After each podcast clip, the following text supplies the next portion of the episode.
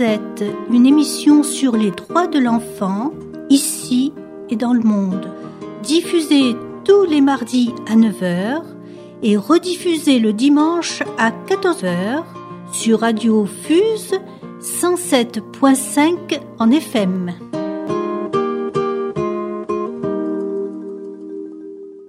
Amis de Radio Fuse, bonjour. Aujourd'hui, je suis en compagnie d'Aline Esquer, qui est psychothérapeute, psychanalyste. Bonjour Aline. Bonjour. Alors, le sujet que nous allons traiter ensemble, ou essayer de, de traiter ce sujet, c'est le sujet du père. C'est un sujet euh, très important euh, actuellement puisque du pater familias à nos jours, la fonction du père, sa place au sein du couple, de la famille et auprès de, des enfants, et au sein de la société, ont radicalement changé. Le questionnement autour de l'existence des mots de père, paternité, le nom du père. Alors, Aline, qu'est-ce que le père, qu'est-ce que c'est cette fonction paternelle aujourd'hui? Oui, alors euh, oui, je, préfère utiliser effectivement euh, le, signifiant fonction paternelle plutôt que, que père, parce que si c'est uniquement le père biologique, euh, quand il n'est pas là, on est bien embêté. Ben donc effectivement, le père, ça peut être celui qui va occuper la fonction paternelle, peut être le père biologique, mais ça peut être aussi un autre père, hein, un autre compagnon de la mère, ou, un, euh, un, père euh, d'adoption. Ça peut être aussi un grand-père. Quelquefois, ça pourra être Dieu le Père. Hein oui. Ça peut être une institution, ça peut être euh, euh, ce que ce que ce qu'on voit bien dans c'est une fonction, une fonction paternelle qui va être utile et je, et je, je, je le dirais de façon plus précise, euh, vraiment indispensable pour le développement psychique de l'enfant. Mais cette fonction paternelle, elle est pas elle est évidemment idéalement remplie par le père, mais si elle n'est pas remplie par le père, on, on peut trouver d'autres solutions. Mm-hmm. J'aime bien donner l'exemple que donne Boris Cyrulnik dans un de ses livres, où il, donne le cas à la fois de Marilyn Monroe euh, et de Christian Andersen, donc deux personnes euh, qui ont vécu euh, tous les deux, dit-il, euh, des enfances terribles qui auraient pu avoir des conséquences graves sur leur structuration psychique. Et il explique que, effectivement, pour Marilyn Monroe, il n'y a pas eu de fonction paternelle, entre guillemets, hein, rien n'a s'est substitué à ce manque de père et elle a fini par se suicider. Alors que pour Christian Andersen, le fait d'avoir, de, baigner dans une, dans une culture avec une grand-mère qui lui racontait des histoires traditionnelles, des contes euh, danois, hein, je crois, euh, ça lui a permis de s'enraciner dans quelque chose, de s'intégrer dans une filiation et, entre autres, hein, bien sûr, de faire fonction paternelle. Hein, voilà. Donc, de vivre une vie. Euh, donc c'est la grand-mère qui a fait fonction. Alors c'est un peu simplificateur. Lui il le présente comme ça. C'est pas la grand-mère. C'est plutôt ce dans quoi elle l'a introduit, c'est-à-dire euh, ses contes, cette tradition orale euh, dont il était héritier. Euh, voilà. Alors, vous avez parlé de, du père géniteur et du père symbolique. Alors, vous voulez bien nous expliquer un petit peu ce que c'est? Oui, En fait, le père géniteur, c'est celui qui va, qui va donner la filiation, finalement, hein, qui donne peut-être le nom. Hein.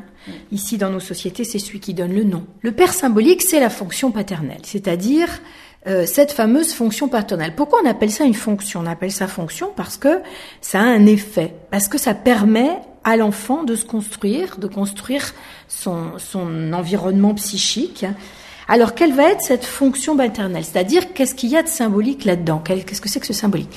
Euh, La première, euh, première euh, effet de la fonction paternelle, c'est de passer de 2 à 3. De 2, la mère et l'enfant, à 3, la mère, l'enfant et un tiers un tiers qu'on a l'habitude d'appeler le tiers séparateur. Donc le 3, hein, quelqu'un qui n'est ni de la mère ni de l'enfant, et qui va avoir pour fonction de séparer, de décoller, de défusionner la mère et l'enfant. Alors c'est quelque chose d'important ce que vous dites, cette fonction de séparation. Oui, c'est-à-dire qu'il va, il va s'interposer entre soit la toute puissance de l'enfant vis-à-vis de la mère, on les connaît ces enfants tout puissants, hein, à qui la mère ne, ne peut pas dire non, elle n'y arrive pas, voilà, c'est c'est c'est pas facile, et qui va être tout puissant et qui pourrait la tyranniser. Donc c'est bien le rôle de cette fonction paternelle, donc de ce père euh, de s'interposer pour euh, lui dire non et, et lui et permettre qu'il y ait un espace, ou bien de s'interposer, euh, de faire obstacle à la toute puissance de la mère sur l'enfant. Hein. la mère qui peut pas se séparer son enfant, qui, qui, qui, qui voudrait l'avoir tout à elle et qui le met dans une place qui l'empêche à lui de, de, de, vivre finalement, de, de, grandir. de se structurer, de grandir. Exactement. Et pour elle aussi. Exactement. C'est bénéfice pour les deux, cette, cette séparation. Et euh, dans les structures traditionnelles, dans les sociétés traditionnelles, on voit bien, hein, il y avait cette, il y avait cette, euh, cette structure où les, les petits garçons, par exemple, étaient avec les mères jusqu'à 5-6 ans, et après ils allaient avec les pères. Bon, c'était très très symbolique, mais il y a un peu de ça. Est-ce que euh, de nos jours, euh, c'est difficile d'être, de, de pouvoir séparer ce, cette triade? Mm. Nous avons de, dans, nos, dans votre profession notamment, euh, peut-être beaucoup de personnes, de, de mamans qui n'arrivent pas justement à faire cette euh, coupure euh, et, le père n'arrive pas non plus à séparer la mère de l'enfant. Oui, c'est vrai que alors ce serait peut-être l'objet d'une prochaine émission, mais c'est vrai qu'il y a un déclin d'une manière générale dans notre société de la fonction paternelle et un désir aussi qui peut être lié à cette une société dans laquelle on nous enjoint de d'avoir tout ce qu'on veut, de profiter, de jouir.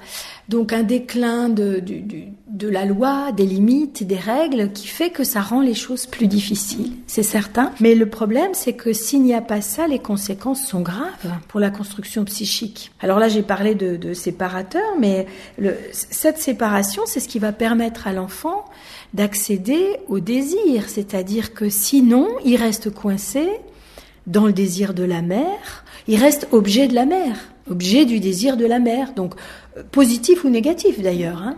Dans le film euh, euh, La tête haute, qui a été J'en parle parce que on l'a présenté dans un ciné psychanalyse il y a pas longtemps à Nîmes. On voit bien comment cet enfant est un objet, objet déchet souvent, mais objet qui sert quand même à la mère de temps en temps. Voilà.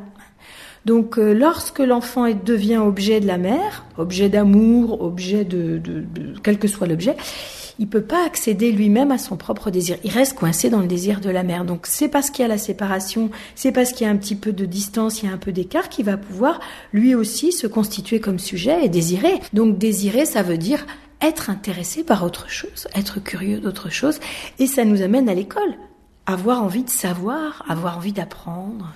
Et peut-être avant aussi euh, la fonction de la crèche. Oui. C'est vrai que la crèche, elle peut faire aussi séparateur. oui, mm. c'est un lieu très important pour euh, le tout petit qui commence à jouer avec d'autres euh, et la maman qui, qui est un peu séparée de, de son enfant. C'est d'ailleurs ce que travaille la crèche, comme ce que travaillent aussi les lieux d'accueil, comme les LAP. Ouais, c'est ça. On, on, peut dire dans certaines, euh, quelquefois, on dit que le père, c'est celui, enfin, ou la fonction paternelle, c'est ce qui permet d'introduire l'enfant au monde, c'est-à-dire aux autres, aux petits autres, tous les autres. Parce que la mère n'est c'est un grand autre, c'est quelqu'un qui est trop proche, qui est du même. Là, ça va introduire, et c'est une autre des fonctions paternelles, ça introduit à l'altérité, au fait qu'il y a des autres qui sont différents, avec qui il faut composer. Oui, c'est ça la crèche aussi. Et oui, c'est. Mmh. Mmh.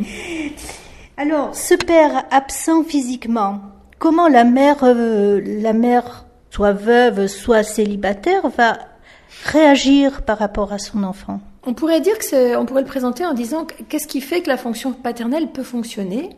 On pourrait dire les pauvres pères, euh, c'est dur parce qu'on leur met tout ça sur le dos. Hein, on n'a pas encore fini d'égrener tout, mais il y a encore d'autres fonctions, d'autres euh, façons de pour le père de, remplir sa fonction paternelle. Mais pour qu'il la remplisse avec toute sa bonne volonté, il faut que la mère lui laisse cette place-là. Alors, quand il est là, déjà, mais surtout dans le discours de la mère. Et c'est là où j'arrive à la mère célibataire ou la mère veuve, c'est-à-dire que si le père existe dans le discours, si on en parle, si on lui laisse une place de père, alors ça fonctionne symboliquement. Il n'y a pas besoin d'être là en chair et en os. C'est mieux. C'est mieux d'avoir un père euh, physiquement présent, mais c'est vrai que dans la parole, le père est représenté. C'est ça. Il existe, dans, la, dans le discours de la mère. Et c'est plus important encore la façon dont il existe dans le discours de la mère que euh, sa présence physique. Parce qu'un père présent physiquement, que la mère dénigre dans son discours en permanence, ou ne met pas en place de pouvoir prendre sa fonction paternelle parce qu'il n'a pas voix au chapitre, il n'arrive pas à, remplir sa fonction paternelle, même en étant là euh, en chair et en os. Alors dans la fonction paternelle, il y a aussi la loi, les limites. C'est peut-être ce que vous vouliez. Oui, voilà. Oui, oui. Alors ces limites, euh, c'est aussi quelque chose d'important le père a, un rôle très très important euh, à jouer justement au niveau des limites. Oui, c'est un rôle très très important, effectivement. Ça fait partie d'ailleurs du fait de, permettre à l'enfant de s'introduire dans la société, dans le rapport aux autres. Pour qu'il puisse fonctionner avec les autres, ben, si on reprend l'exemple de la crèche, s'amuser avec les petits, les autres enfants, il faut qu'il soit capable de j'aime pas ce mot de gérer, mais de contrôler ses pulsions. C'est-à-dire qu'il faut qu'il soit capable, lorsqu'il a envie de quelque chose, d'accepter la frustration de ne pas l'avoir. Il faut qu'il soit capable, euh, s'il a envie de, de taper quelqu'un, de ne pas le faire. Euh, voilà. Donc contrôler ses pulsions, eh ben, ça va passer par le fait que le père va donner des limites, mettre des interdits, dire non. Alors le premier interdit, finalement, c'est celui de, la mère, c'est-à-dire dire non à cette fusion avec la mère. Mais après, de là vont découler d'autres interdits, des non, dire non. Alors ça, c'est quelque chose d'important et, de très difficile, surtout pour certaines familles. Euh, ce non, ce non, dire non, c'est compliqué. C'est-à-dire que pour certains parents, on a l'impression, et ils ont l'impression que s'ils disent non, c'est comme s'ils n'aimaient pas leur enfant ou que l'enfant n'allait plus les aimer.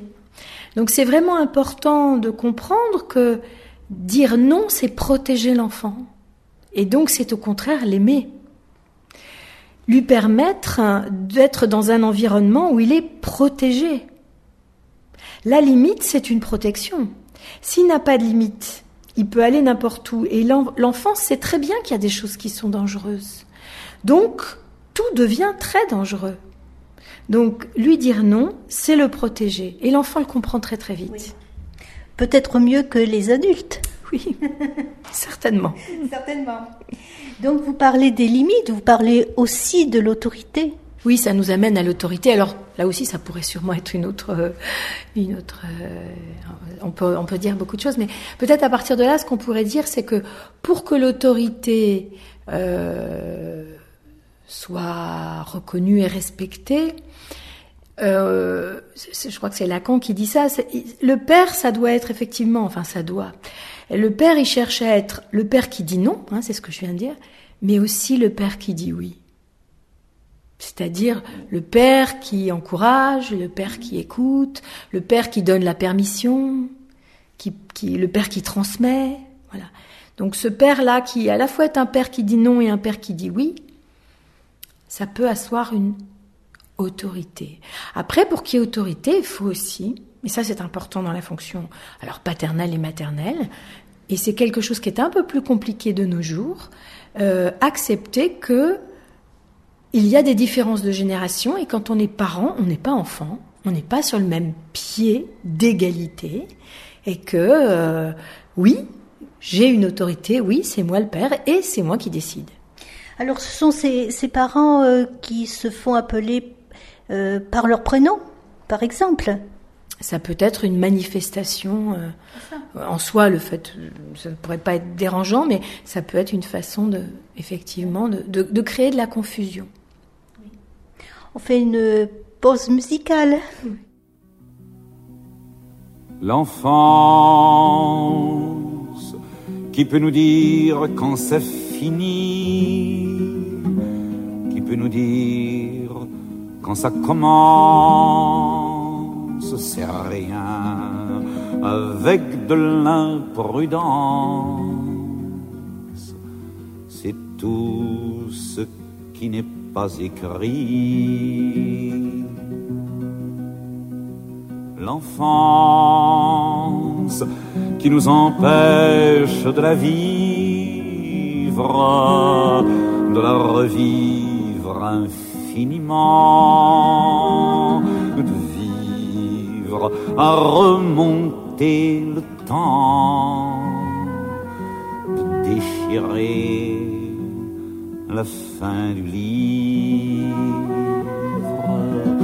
l'enfance qui se dépose sur nos rides pour faire de nous de vieux enfants. Nous revoilà jeunes amants, le cœur est plein, la tête est vide l'enfance,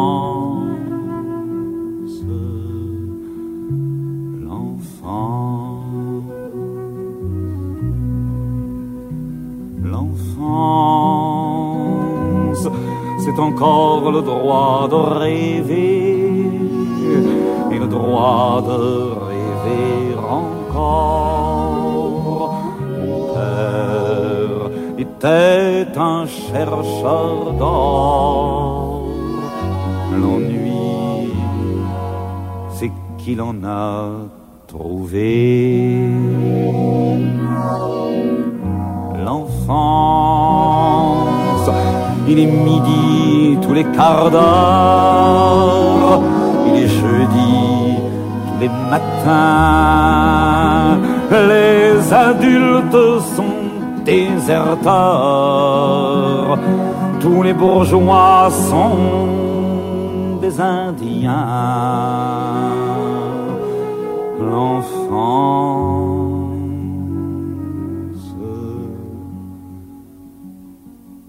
l'enfant.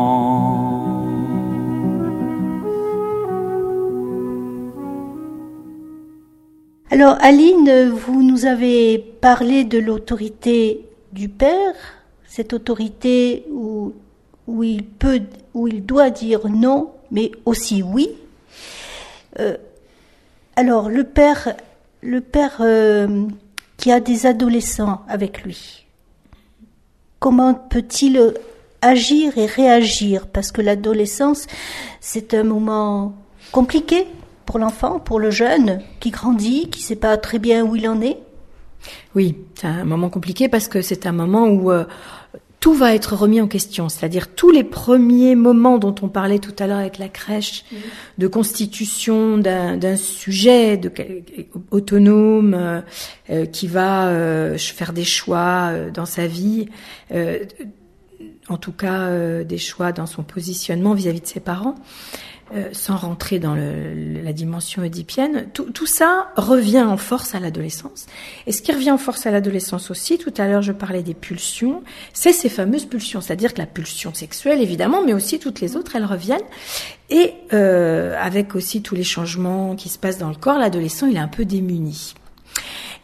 Et ce qu'il va avoir à continuer à construire, et ça, effectivement, la fonction paternelle est là pour l'aider, c'est ce qu'on a, ce que Freud appelait le surmoi, c'est-à-dire cette instance qui lui permet de, d'accepter qu'il y ait des règles, de comprendre qu'il y a des interdits et de, de, de, de, contrôler ses pulsions.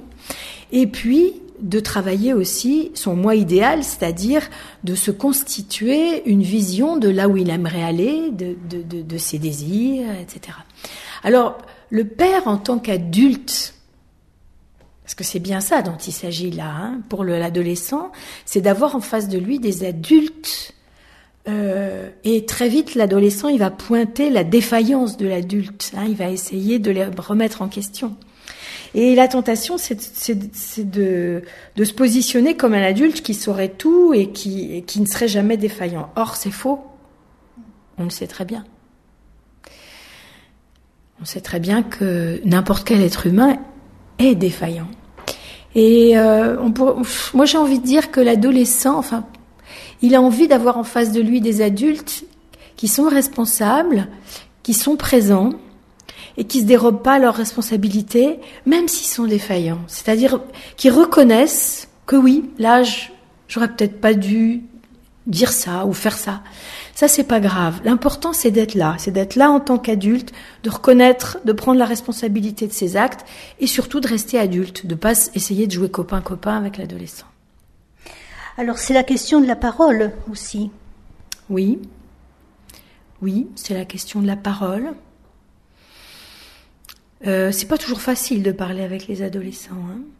Donc euh, à cette époque-là, euh, oui, il y a la parole, mettre des mots, c'est certain mettre des mots sur ce que l'on fait, mettre des mots sur les actes, mettre des mots sur les punitions, mais poser des actes aussi. Parce que la difficulté souvent euh, de certains parents avec les adolescents, c'est de vouloir discuter, ce qui est une très bonne chose, euh, vouloir convaincre, vouloir que l'adolescent soit d'accord, ça, ça marche pas toujours. Donc mettre des mots pour humaniser ce qui se passe, pour euh, pour symboliser, pour qu'il y ait des choses qui soient dites et qui soient expliquées, mais poser des actes aussi. C'est très important. Merci beaucoup Aline pour euh, euh, ces quelques paroles d'encouragement, certainement pour euh, les parents qui nous écoutent sur Radio Fuse 107.5 en FM.